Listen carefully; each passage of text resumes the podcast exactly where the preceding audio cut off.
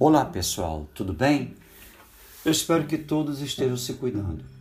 Conforme foi sinalizado na apostila dessa semana, esse podcast ele quer apenas dar algumas orientações para que as atividades sejam feitas com mais tranquilidade. Trata-se de uma apostila onde as cinco questões estão relembrando aquilo que foi abordado na aula da semana passada, ou seja, sobre intertextualidade. E o que é intertextualidade? Eu posso muito bem lembrar de intertextualidade quando, ao ler o texto, eu lembrar de um outro texto que eu já tenha lido. Exatamente isso. A intertextualidade brinca com o diálogo que um texto faz com o texto primeiro.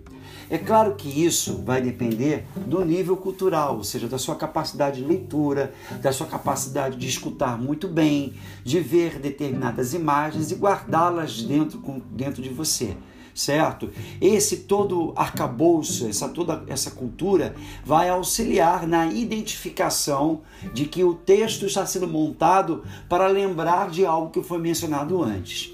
Dentro dessa famosa brincadeira, eu posso ter posturas diferentes de intertextualidade.